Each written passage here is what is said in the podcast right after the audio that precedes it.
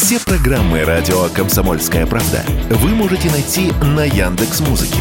Ищите раздел вашей любимой передачи и подписывайтесь, чтобы не пропустить новый выпуск. Радио КП на Яндекс Музыке. Это удобно, просто и всегда интересно. Диалоги на Радио КП. Беседуем с теми, кому есть что сказать. Здравствуйте, это радио «Комсомольская правда». Здесь Игорь Измайлов. Сегодня с нами Павел Астахов, телеведущий, э, адвокат, писатель или адвокат, писатель, телеведущий Павел Алексеевич. Да как угодно, называйте, только в печку не кладите. Защитник традиционных здравствуйте, здравствуйте, ценностей. дорогие слушатели. Да, Игорь, здравствуй, я тебя приветствую, потому что мы очень давно не виделись.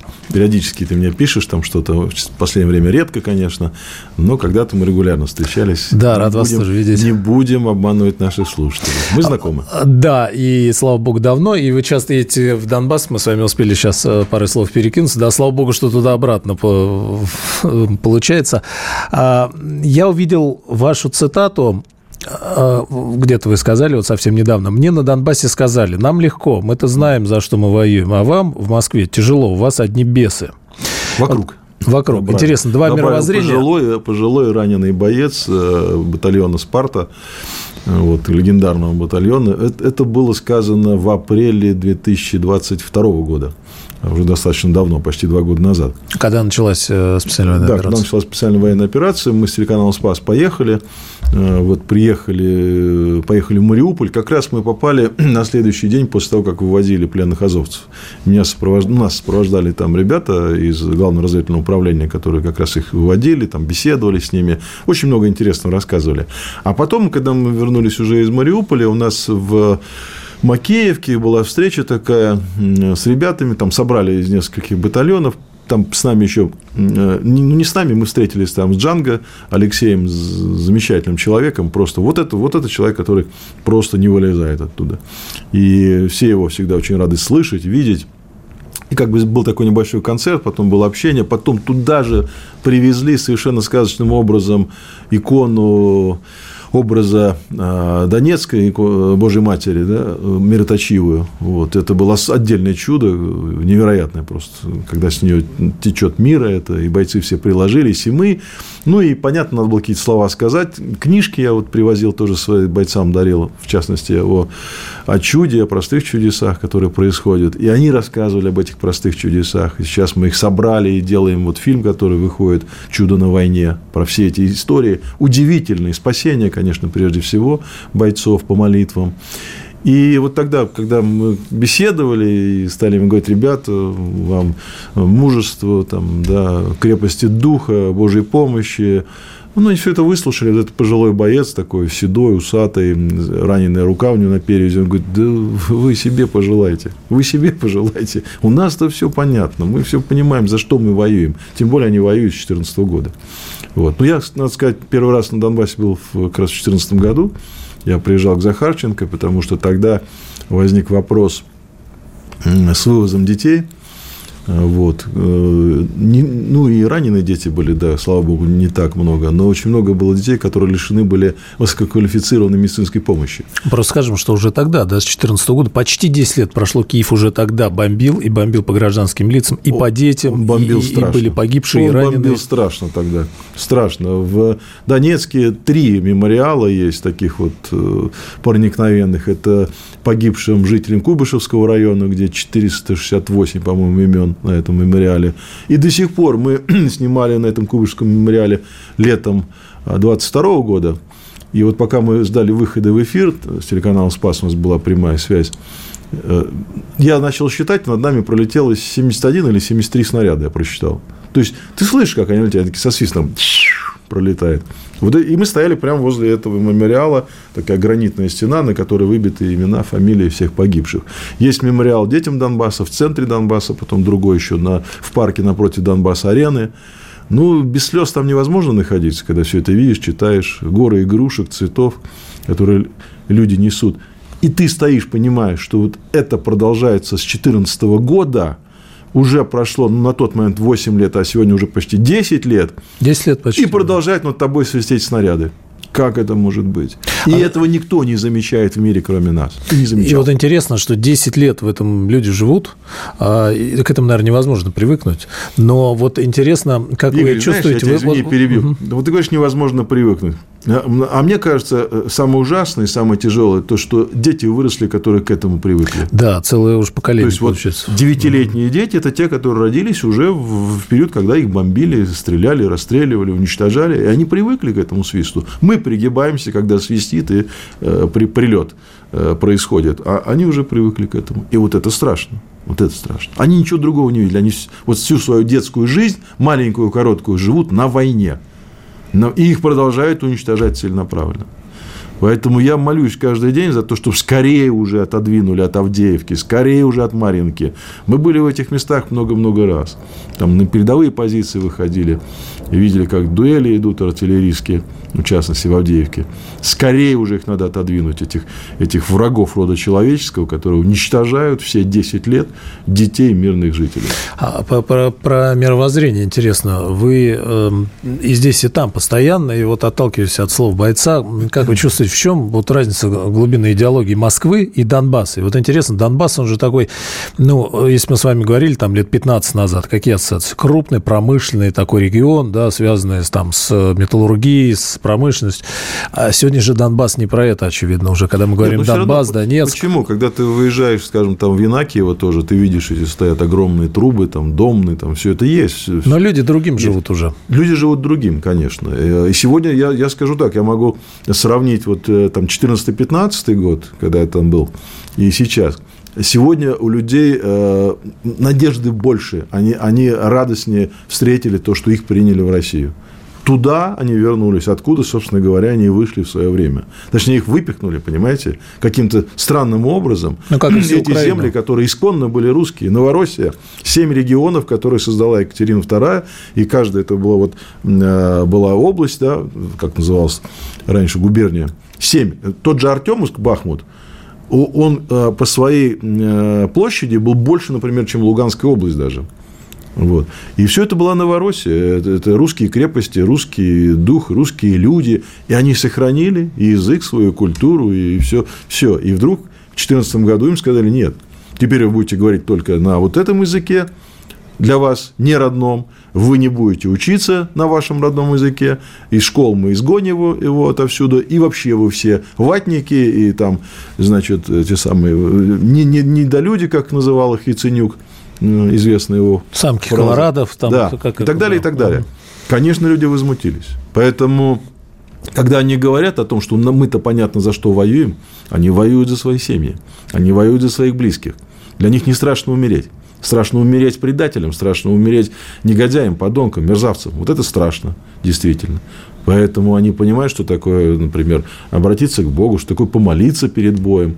Мы бывали э, на передовых, перед атакой, где вот сами участвовали в этих э, службах, когда батюшка служит и говорит, давайте, кто хочет э, причаститься, исповедаться, благословение всем. Даже даже, извините, подходят чеченцы. За благословение. Не причащаться, конечно, да, но благословение батюшка дает. А батюшка там же на передовой с ними. Да, батюшки сейчас в основном приезжают, потому что сейчас уже как-то работа наладилась. Вначале было тяжело. Там получалось только батюшки, которые самоотверженно оставив там свой приход или э, насиженное место, туда приезжали и там вот явочным порядком фактически служили. Но сейчас есть так называемый главный священник СВО, э, отец Дмитрий Василенков. Вот, э, нам повезло, мы с ним записали ночью в батальоне Архангел Михаил почти на передовых позициях в этом в батальонном храме, полковом храме, при лампадах. Записали большое с ним интервью, оно есть вот в фильме «Чудо на, на войне». Вот. Удивительный человек, два ордена мужества у него.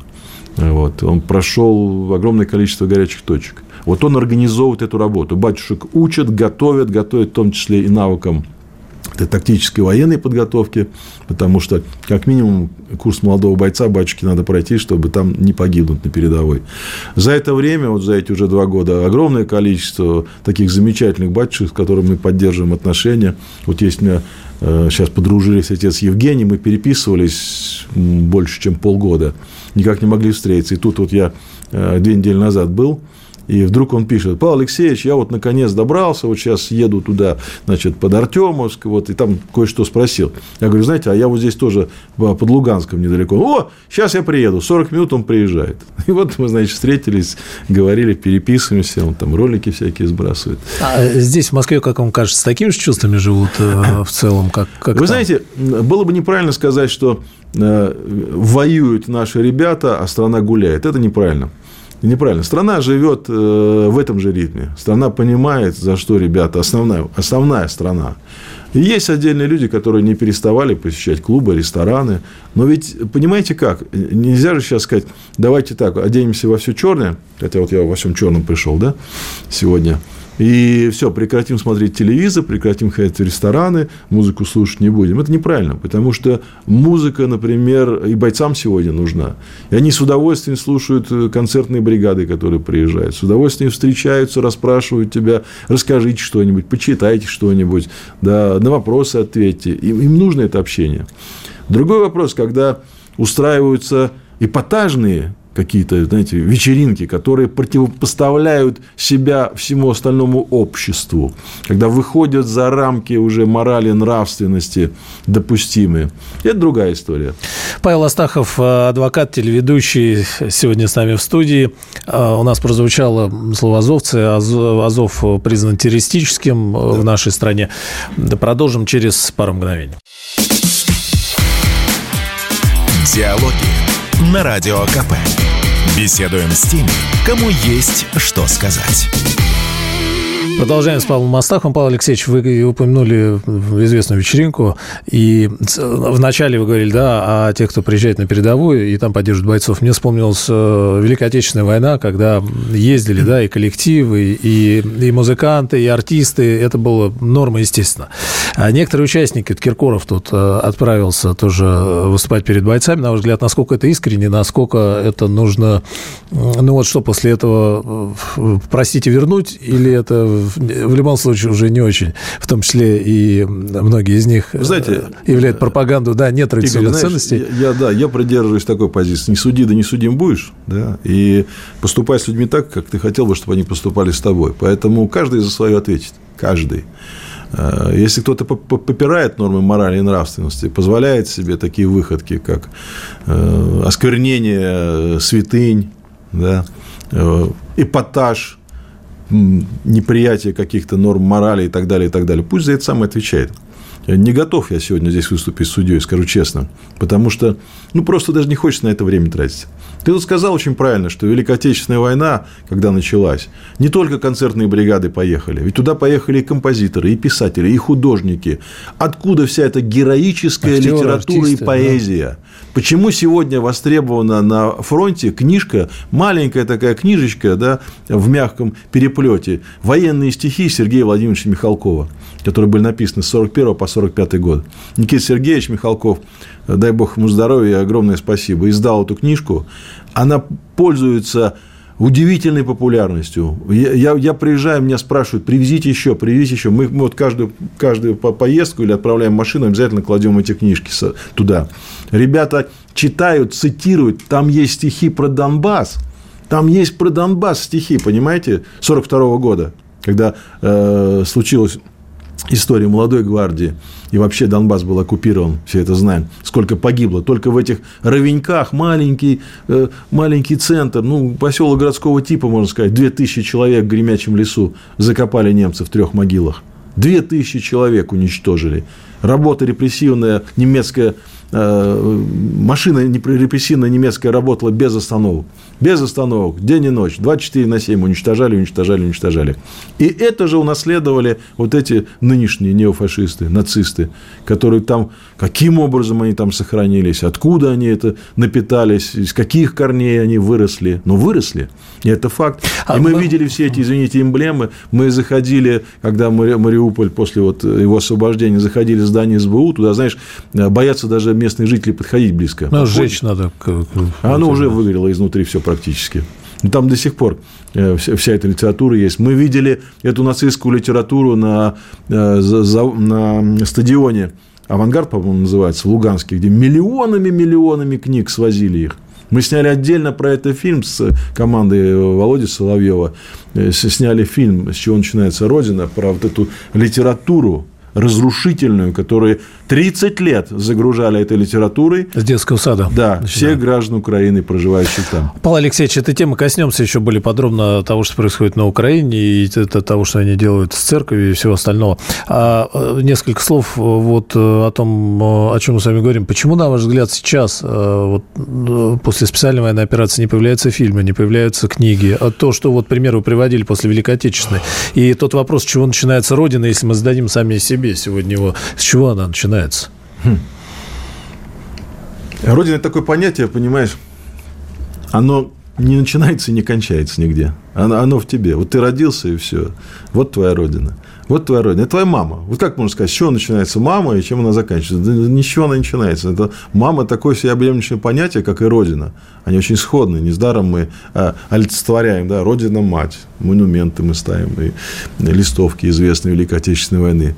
Поэтому это то, без чего жить нельзя. Не может жить э, нормальный человек без родины, не может нормальный человек появиться на свет без мамы. Так и без родины невозможно появиться. Это каждый человек, это понятие в себе внутри должен прежде всего сформировать и чувствовать его. Меня, знаешь, пугают молодые люди – вот я спрашивал, иногда спрашиваю, такие особенно, э, кто, ну, понятно, от хорошей жизни, кого родители приучили, что можно э, там съездить за границу, там пожить, там пожить, там поучиться и так далее. И когда с ними разговариваешь, говоришь, ну, вот ты кто? Ну, да, русский, да, русский. Ага, хорошо. А родина твоя где? И вдруг они задумываются. И вот это, на мой взгляд, страшно. Это страшно. Потому это какой срез, как, какой возраст? Это возраст 20 плюс. 20 плюс. 20 плюс. Ну, так, 25. Это вот, вот, это вот как раз из, из той категории, кто уже пожил, поучился, может быть, даже где-то поработал за границей, кто имел возможность, имеет возможность перемещаться. Ну, ну, то есть, мы сами хорошо здесь, в кавычках, да, поработали в предыдущие Безусловно. Годы. Ну, как с нами поработал Запад. И Запад. Вы же помните, сколько программ было, когда... Ну, ты помнишь прекрасно, когда вот это была история, мы начали закрывать программы американские, и вдруг выяснилось, что 28 программ существует по вывозу наших школьников в Америку под разными соусами. Таких некоммерческих, официальных, а всяких, всяких, всяких. Государственных, угу. Госдеп э, финансирует фонды, которые большинство, да все почти, они признаны сегодня у нас экстремистскими, враждебными и так далее. Наконец, да. И мы до этого дошли только когда? Когда уже открытое вооруженное противостояние началось. Ну, Игорь, мы с тобой встречались 10-12 лет назад. О чем я говорил всегда? Обратите внимание, кто сидит у нас в этих группах рабочих, кто у нас сидит в этих общественных советах. Друзья мои, обратите внимание. И во что это выливалось? А, Астахов критикует, он плохой. Ну, хорошо. А сейчас мы что говорим? Я сейчас удовольствие получаю, когда я читаю и говорю, о, смотрите, интересно, все, кто протестовали против закона Димы Яковлева, оказывается, оказались иностранными агентами или просто сбежали и просто врагами. А тогда это было непонятно. А тогда зачем эта дискуссия вообще нужна была? Почему позволили им выходить и позорить людей, которые этот патриотичный закон, правильный закон продвигали и принимали? И как бы мы сейчас выглядели, если бы мы этот закон не приняли тогда, в декабре А сколько законов года? принято вот только за последний буквально да. год? Э, как, в как, кричали, как кричали внутри страны, а еще больше кричали в Госдепе США, куда мы приехали в июне 2014 года по поводу закона о запрете гей-пропаганды, что ты? Я возглавлял делегацию, это был июнь 2014 года, и, и спецпредставитель, помощник госсекретаря просто с угрозой на нас. Вы приняли такие антидемократичные законы. Я говорю, стоп, стоп, стоп, стоп, стоп. Давайте не будем вот насчет этих демократичных законов. Я учился в Америке, я знаю, какие у вас есть законы и как вы их используете. Вы, извините, в 96 году еще сажали этих геев, а у нас уже в 91 году декриминализировали. И не в этом вопрос. Мы защищаем себя, мы защищаем свое пространство, свою нравственность, свое, свое общественное пространство, мораль нашу, понимаете, нам это неприемлемо. Тем более мы понимаем, к чему это ведет. Ведь все эти задачи, э, они решают и достигают одну единственную цель – как можно меньше оставить русских на планете. Любым способом. Засылай сюда кого угодно. Эмиссаров безден... бездетности. Вот это child free, да? Это же все, все понятно. Не надо рожать. Не рожайте. Русских и так много. Давайте вот эту всю ЛГБТ-тематику, признанную у нас теперь экстремистской да, организацией, продвинем в Россию. Для чего? А все с тем же, чтобы сократить этих русских. Давайте бэби-боксы насадим, везде поставим. Да? А уже чего? позабыли, да. Да. А, позабыли. А как мы воевали? Каждый день. Сенаторы против нас устраивали круглые столы и говорили, нет, понимаете, варвары эти вот, Астахов предлагает запретить бэби-бокс. Это, а мне кажется, это кстати, очень Павел Алексеевич, гуманно. э, некоторые на своих местах продолжают оставаться из тех, кто, да, прямо противоположное. Я бы убрал слово «кажется». А и вот э, сегодня на глаза попался, ну, в США будут карать родителей, запрещающих менять пол детям. Да. Будет считаться это э, насилием над детьми, если родитель запрещает менять пол детям. Mm-hmm. А вам как кажется на этом пути? Ну, потому что мы видим, что Запад не потихонечку уже а сходит с ума и навязывает это, надо сказать, что разным странам совершенно, да, не, не, не только не только там православным, но это по всему миру расползается. Удастся выстоять, вот, стать центром оплота традиционных ценностей или сметут нас? Потому что такое ощущение, что вот бунт на планете только Россия фактически подняла Игорь, и сказала нет. Игорь, значит, нас смести невозможно. Смести может только Господь Бог, все человечество, как он уже делал пару раз в истории, да, когда залил серый и огнем Содом и Гамору, где не нашел даже 10 праведников. 10 праведников, он сказал, найду, оставлю. Не нашел.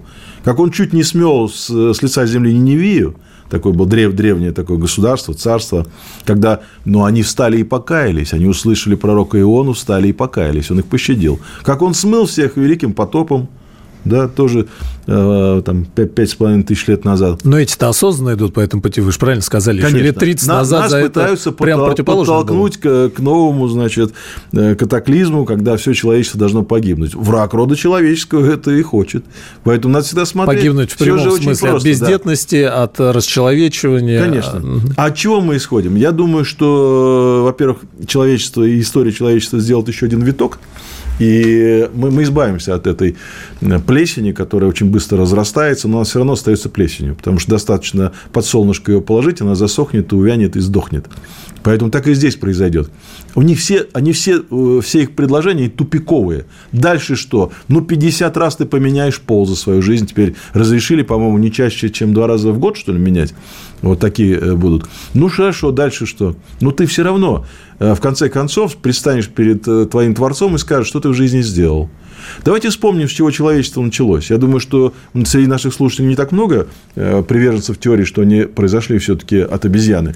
Вот. Господь создал мужчину и женщину? Создал. Все.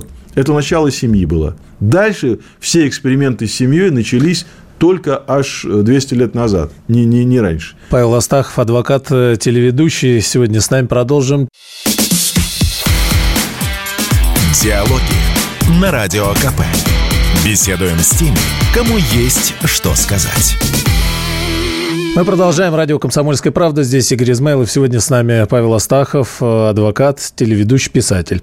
Павел Алексеевич, э, вернемся на мгновение на Украину. Вы больше общаетесь, конечно, с теми, кто по нашу сторону, да, и вот э, вспоминали об исторических землях и о том, кто жил. По ту сторону фронта наши люди? Ну, знаешь, во-первых, мы очень много общались и общаемся с людьми на освобожденных территориях. Потому что вот мы когда снимали фильм про образование на Украине, как за 30 лет путем э, снижения стандартов, навязывания нацистской идеологии сумели фактически сформировать два новых поколения, которые сегодня воюют. И мы, я даже ездил в, в следственный изолятор, где содержатся пленные, и беседовал с ним. Я попросил Э, мне дать людей, э, которые воюют, во-первых, сами добровольно, не мобилизованные – а по контракту, и не старше 21 года. Ну, не старше 30. С той стороны, которая. Да. Угу. То есть, это те, кто заведомо родились при, без Советского Союза, в незалежной Украине уже. Вот. Там были ребята с Западной Украины, из Львова, 19, 20, 27, 23. Вот такой возраст. И вот я с ними беседовал. Вот это как раз та страна. Очень интересно, потому что они не могут сформулировать даже, кто они сами. А на русском говорили? Все на русском говорят. Все блестящие на русском, хотя ни у кого в школе русского языка не было. Я говорю, а как так не, получается? Не застали, да, интересно. Ну, семья русскоязычная. Я говорю, дедушки, бабушки, прадедушки воевали? Да, в каждой семье воевали. Добровольно пошел, контракт подписал. Несколько из них человек спортсмены выдающиеся. Там футболист был, боксер, легкоатлет. Вот, то есть крепкие ребята. Некоторые раненые, потому что не сдавались. Молодые, духовитые, скажем честно. Я спрашиваю, вот ты кто? Ну, кто ты по национальности? Украинец. Хорошо. Расскажи мне про свою родину, откуда она появилась. Все. А, они даже учебник пересказать не могут тот, который им навязали, придумали, что укры выкопали, выкопали Черное море, да. да, научили всех печь хлеб, и э, посольство Великого княжества Литовского уехало в шароварах домой. Потому что, да, так все написано. Да. А Гитлер хотел освободить. Они это пересказать не могут. Кого из героев ты знаешь? Ну, спросите любого мальчишку или там юношу, да, герои какие у тебя? Ну, есть герои у каждого человека, правда? Ну, кто-то там супергероев из комиксов любит, кто-то любит настоящих героев. Ничего не могут назвать. Трое назвали Богдана Хмельницкого. Прекрасно говорю, Богдан Хмельницкий действительно герой. Атаман войска Запорожского. А чем он знаменит? Что такое Переславская Рада, знаешь? 1654 год. Нет. Я говорю, как же можно Богдана Хмельницкого любить и знать, и не знать Переславскую Раду? Он шесть лет обращался к русскому царю, возьмите запорожцев под свое крыло. Они выбирали демократично турецкий хан, польский король, да, крымский хан или все-таки русский восточный царь православный. И выбрали единогласно. И что было написано в этой Переславской Радине? С Россией навек. Ты про это знаешь? Никто про это не знает. Так кто они, извини меня, кто по ту сторону сегодня с нами воюет? Ну вот Хотелось бы, да, хотелось бы увидеть, как-то их идентифицировать, понять, потому что, знаете, почему мы это делаем? А потому что нам с ними дальше работать, нам с ними жить. И вот как раз... Как их переформатировать. Как? В, чем, в, чем наше, в чем наше слово вообще, слово России, русское слово, вот тем, кто находится, я даже не хочу говорить там в, в той стране, на той территории оставшиеся, по большому счету несчастные люди, оказавшиеся там после 91 -го года, Обманутые. не по своей воле обманутые, просто запутанные. Начинаешь распутывать этот клубок, вот на примере одного человека, и видишь, как он теряется. Когда ты ему рассказываешь вещи, подтвержденные фактами, у него как будто, знаете, почва из-под ног исчезает. И он зависает в воздухе, и он даже не знает, куда дальше двигаться. Потому что это все придуманное. Нет основы под этим никакой. Ни документальной, ни фактической. Как наш президент говорит, да, вот с Такером э, Карлсоном, почему он так разговаривал? Факты, факты, факты. Вот вам папочка, вот архивная справка, вот, пожалуйста. Все можно про- про- проверить, посмотреть. Вот этой о, о, украинизации у нее нет этой базы. У них нет этих фактов, у них нет этих аргументов и доказательств. Вот в чем э, как бы проблема их. Но они ее вуалируют. Они, значит, э, лозунгами пытаются все это заменить. Ура, ура, гони гусей. Наша правда в том, что мы подтверждаем каждое свое слово. И спокойно, спокойно убеждаем, переубеждаем, показываем, доказываем. Проверяйте, ребят, приходите, заходите сами в архив, проверяйте. Мы не перешли еще э, на такую форму общения. Поэтому очень важно единые учебники создать. Потому что, ну, слушайте, как мы можем перевоспитывать их, когда у нас у самих было там 10 учебников математики, 12 учебников истории? И, да, уж истории это нам что рассказывали. Да, и в каждом да? кто-то пытался свое слово сказать. Кто-то и Курскую битву э, подвергал сомнению, что это было самое большое танковое сражение Великой Отечественной войны. И до сих пор англичане же этого придерживаются, они насаживают эту идеологию. Они фонды подкармливают, которые такие ну, как говорили, книги и распространяют. В том числе и Власов же, да, с его, с его идеологией да. здесь звучал. И Бандера у них герой. Бандера. А первый памятник Бандере когда поставили? Еще Советский Союз был, в 90-м году. А потом его взорвали, и КГБ СССР уже в Советском Союзе, который доживал последние дни, расследовала взрыв памятника Бандере в селе, где он родился. Вы понимаете, какой казус? Ну, парадокс просто. Потом охрану выставили, опять его взорвали. Не а... хотели Бандеру видеть на Украине нормальные люди. Ну, Нацисты на... хотели, привели, и теперь его героизируют.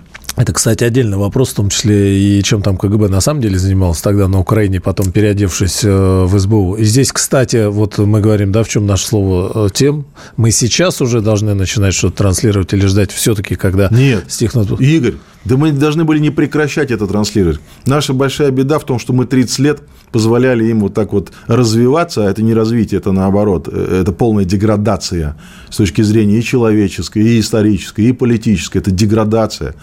Э, стать, стать э, вот этим, знаете, как, даже не сателлитом, а каким-то задворьем этого Запада, Европы, видеть счастье в том, чтобы иметь безвиз этот. Вот, кстати, из этих ребят, с которыми я разговаривал, двое по безвизу ездили по три месяца. Один в Гданск ездил на рыбоперерабатывающую фабрику, а другой ездил э, в Чехию на завод «Шкоды». Оба ужасные в ужасных впечатлениях. Да, оба Павел сказали, Алексеевич, нас не считают то же за самое, людей, То понимаете? же самое у нас было. Да, мы тоже мечтали о безвизии, ездить в Европу и видели, как там, э, как там солнце встает почему-то на Западе, да. А и почему, надо почему идти туда. такая идеализация? Я не против путешествий. Знаете, э, туризм – замечательное дело. Надо весь мир, он не такой большой, видеть в разнообразии. Согласен. Но должен быть внутренний стержень. Ты должен понимать, с чего мы начали, Игорь. Родина. Вот что бы ни происходило с твоей мамой, ты должен ее беречь, любить и желать ей долгих лет жизни. Должен заботиться о ней, потому что она твоя мама. Как можно ее бросить и сказать, мам, ты знаешь, ты стала такая некрасивая, что-то как-то у тебя зубы выпали, давай-ка все, я поменяю другую найду. Не поменяешь, не найдешь. Вот это должно прививаться. Вот это вот то, что должно быть с, малых ногтей, что называется. Это должно быть в школах, это должно быть в детских садах. Родина, мама, понятия эти. Это было в Советском Союзе. Но проблема Советского Союза была в том, что мы не видели конечной точки. Коммунизм был настолько абстрактен, что уже даже сами те, кто его пропагандировал, не верили в это. И это чувствовалось.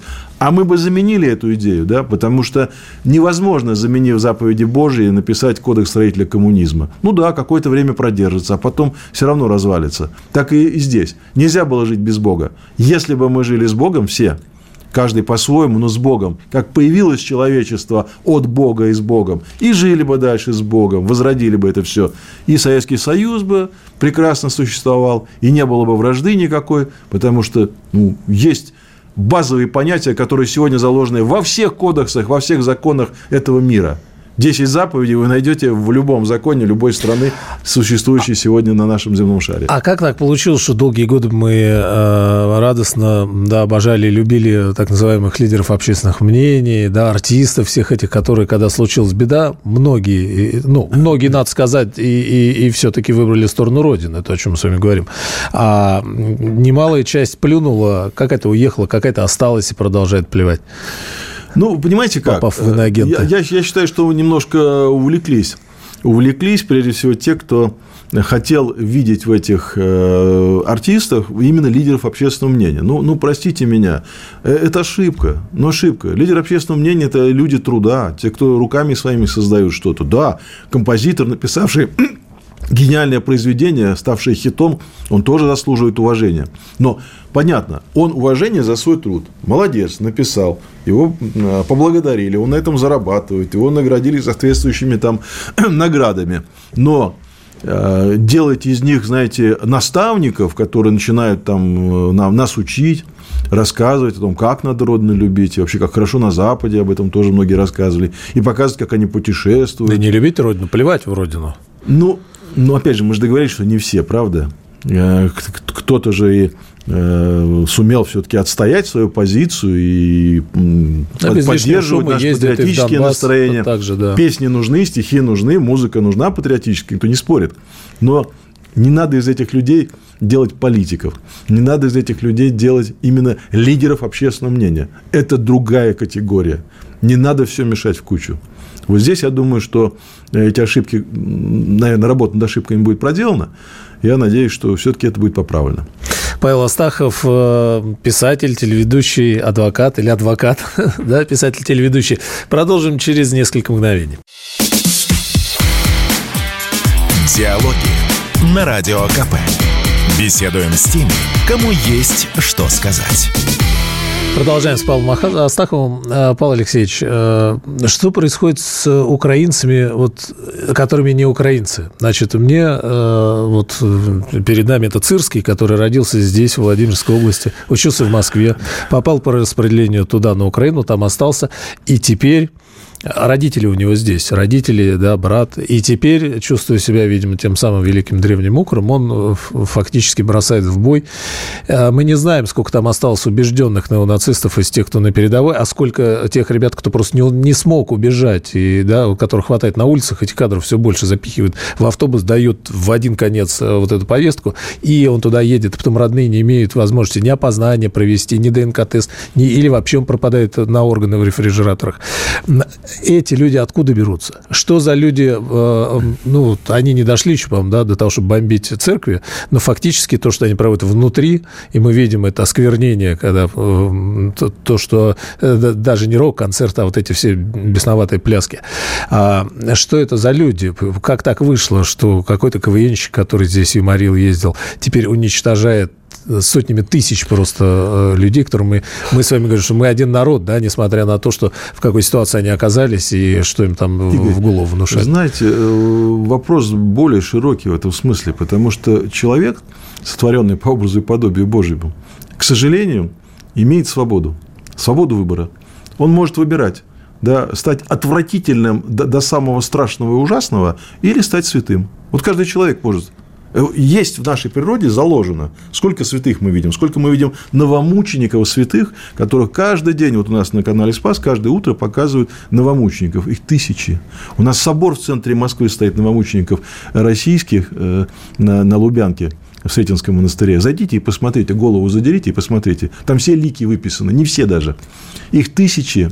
Почему эти люди отдавали свою жизнь за свою веру и за свое отечество? Почему? В период гонений страшных, они не перестраивались, они не меняли своих убеждений, они переходили в другую церковь, они не подстраивались под власть новую. А сейчас мы имеем дело с обратным явлением, когда люди подстроились, придуманная история, придуманное государство. Я не против как государство этого, потому что, ну, да, оно возникло на геополитической карте, оно может существовать, но когда идеология государства становится нацизм, превосходство одной нации над другой, мне сейчас скажут, да откуда вы взяли? Откройте книжечку, которую написал Леонид Данилович Кучма, который, в общем-то, абсолютно советский человек. Называется она «Украина не Россия».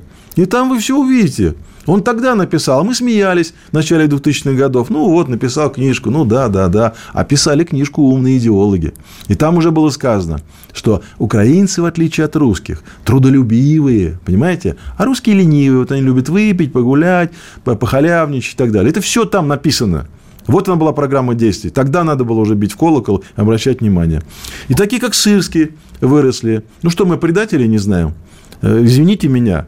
Э, Гетман Мазепа чьим орденом, кстати, был, э, это президентская награда на Украине, Мазепы, был награжден и э, Раскольник, э, этот лже-патриарх украинский, один из первых получил этот орден. Прям вот, знаете, по сеньке шапка.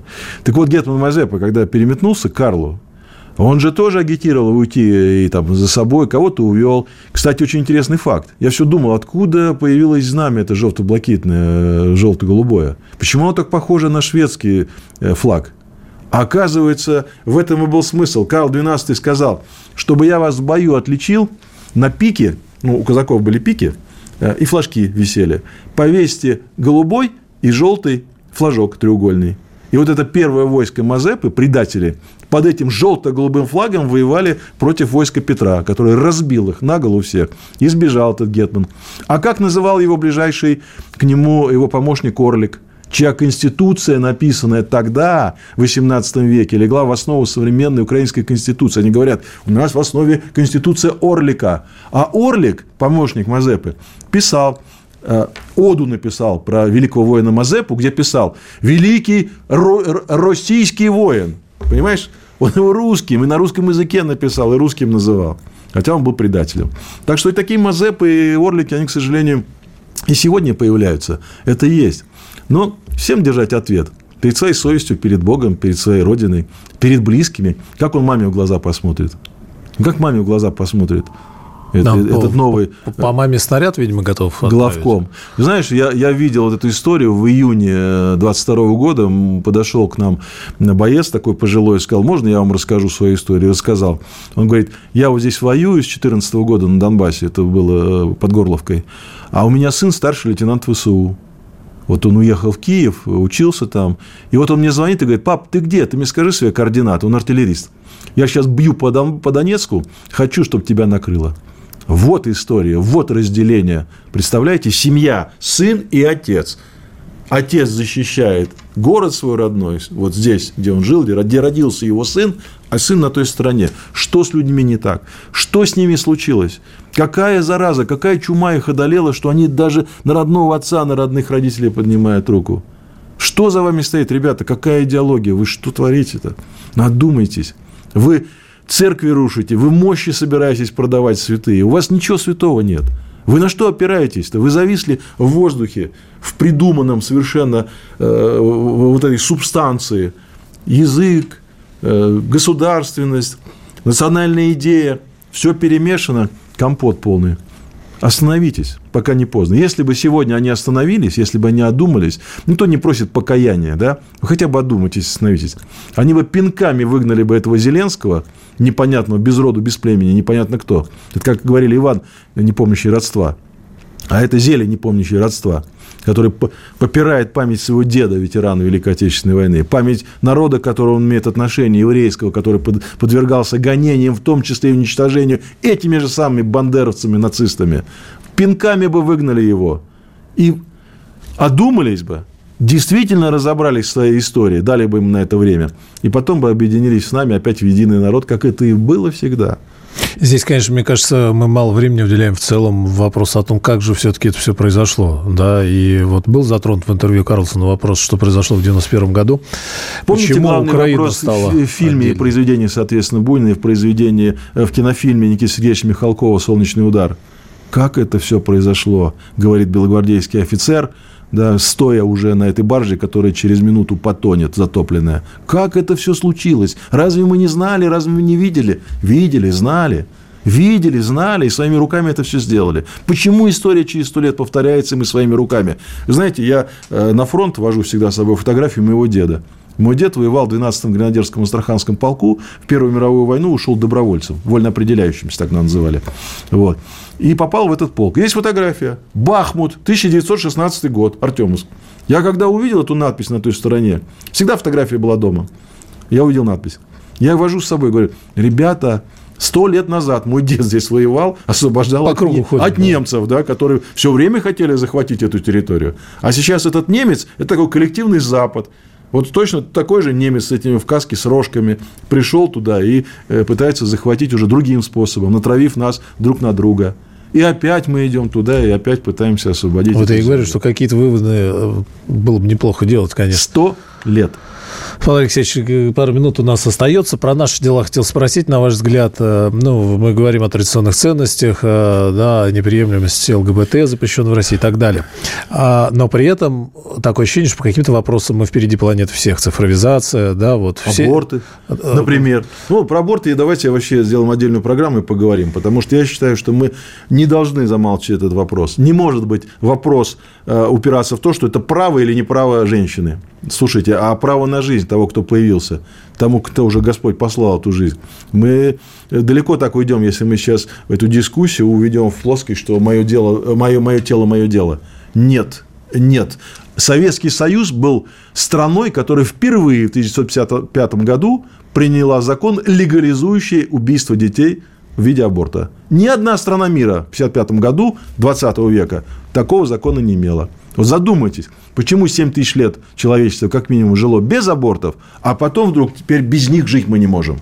Без а почему ввели, какая, какая аргументация была? Ну, что это права женщины, а права мужчины, извините, тогда. Я, я не слышу достаточной организа... а вот, смотрите... аргументации по поводу того, что, например, надо вывести из коммерческих клиник, надо вывести из системы обязательного медицинского страхования. Ну, про это... Почему мы должны платить про это за, за убийство? А, и вот на днях же много говорился, и президент по случаю года семьи о многодетности, да, но мы вот все хотим вернуться, но при этом что делается для того, чтобы вернуться к многодетной семье Много России? чего делается, а что не делается? Но я скажу, что да. первое, что нужно сделать, первое, что нужно сделать, обеспечить всех многодетных жильем. Это, конечно, безобразие, когда у нас несколько недель назад семья с пятью детьми оказалась в подъезде дома московского и жила там целую неделю. Это безобразие. И сразу, да, и, и сразу придут органы э, Да, опеки. да, они там, понятно, сдали свою квартиру, а их выгнали из другой съемной. Понятно, от чего они это сделали. От, от, от безденежья, понимаете? Детей без денег не вырастить. Конечно, не, не в деньгах счастья, но они нужны для того, чтобы вырастить ребенка. Почему шведская мама, родив троих детей, не работает и получает зарплату на уровне министра? Потому что их мало шведов, так у них и страна маленькая. А почему наша мама, родив 9 детей, не может себе позволить получать министерскую зарплату, жить в отдельной квартире, а лучше доме с участком приусадебным, и воспитывать этих детей, которые потом будут будущим народом России? Сегодня дети, как говорил Сергей Владимирович Михалков, завтра народ. Но... И этот народ пойдет голосовать, и этот народ потом возьмет в руки оружие, если надо будет защищать свою родину. И вот с каким они вырастут чувством, когда они жили вот в этой безденежье, без угла и без квартиры. Спасибо, Павел Алексеевич. Павел Астахов, адвокат, писатель, телеведущий. Передавайте слова поддержки э, ребятам на передовой. Ждем вас еще. Спасибо. Спасибо. Диалоги на Радио КП. Беседуем с теми, кому есть что сказать.